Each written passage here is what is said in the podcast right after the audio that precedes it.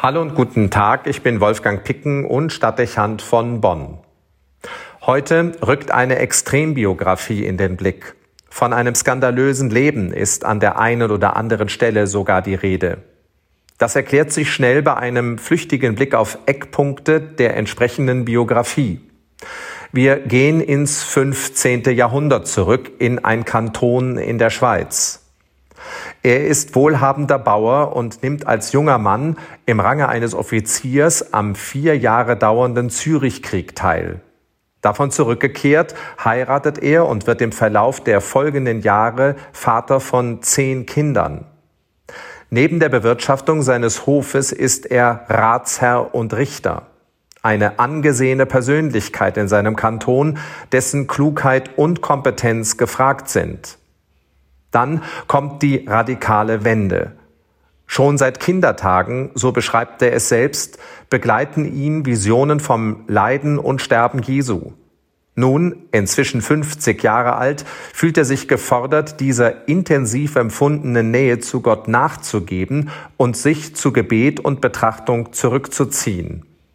Er bittet seine Frau um die Zustimmung, die Familie verlassen und sich in die Abgeschiedenheit einer Einsiedelei zurückziehen zu dürfen. Sein jüngstes Kind ist zu diesem Zeitpunkt knapp ein Jahr alt. Das älteste ist mit 20 Jahren bereits erwachsen. Seine Frau Dorothea willigt ein. Die Rede ist von Nikolaus von der Flü, der von diesem Moment an als Einsiedler in einer von seiner Familie fünf Kilometer entfernten kleinen Behausung lebt. Zeitgenössische Aufzeichnungen berichten, dass er sich jetzt nur noch von der Eucharistie und von Wasser ernährt. Seine Gesichtszüge werden hager, die Gestalt asketisch. Er gilt als Mystiker und zeigt gleichzeitig, was ungewöhnlich erscheint, ein großes politisches Interesse. Einfache Menschen und Staatsoberhäupter gleichermaßen suchen ihn auf, um seinen Rat zu hören. Im Dezember 1481 gelingt es ihm durch eine Botschaft an die politischen Kräfte der Schweiz, den drohenden Zerfall der Eidgenossenschaft zu verhindern. Auch soll die neutralitätspolitische Maxime des Alpenlandes auf seine Empfehlung zurückzuführen sein. Ihm werden die dafür maßgeblichen Worte zugeschrieben mischt euch nicht in fremde Händel und macht den Zaun nicht zu weit. Seitdem wird er in der Schweiz verehrt und sehr bald zum Nationalheiligen, ohne es offiziell zu sein. Erst 1947 folgt durch Papst Pius XII.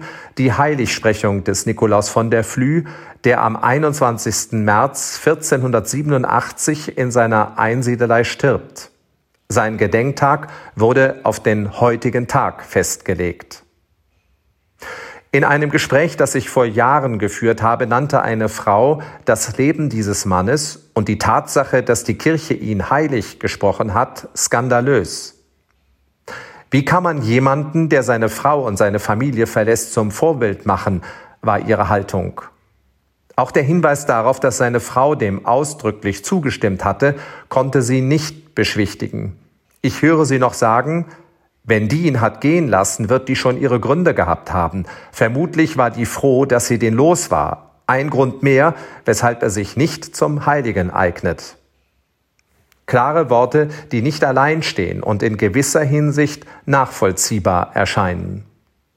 Gleichwohl gilt, er war ein Heiliger bereit aus bereits festgelegten Bahnen des Lebens und gewachsenen Verantwortungen auszubrechen, weil er Gottes Ruf vernommen hat und eine höhere Verantwortung vor sich sah.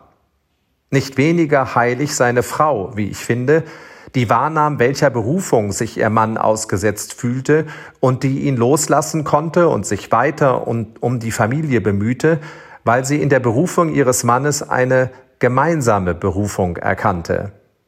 Sie brachten beide ein sicherlich großes Opfer, damit durch das Leben und den geistlichen Rat des Einsiedlers eine Wirkung erzielt werden konnte, die Frieden im Großen und Kleinen ermöglichte.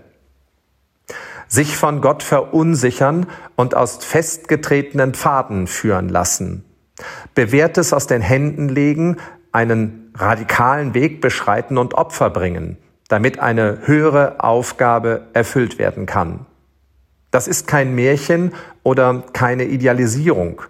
Das ist vielleicht manches Mal der einzige Weg, damit Neues entstehen und die Botschaft der Liebe wirken kann. Im Leben des Einzelnen und auch im Leben einer Generation.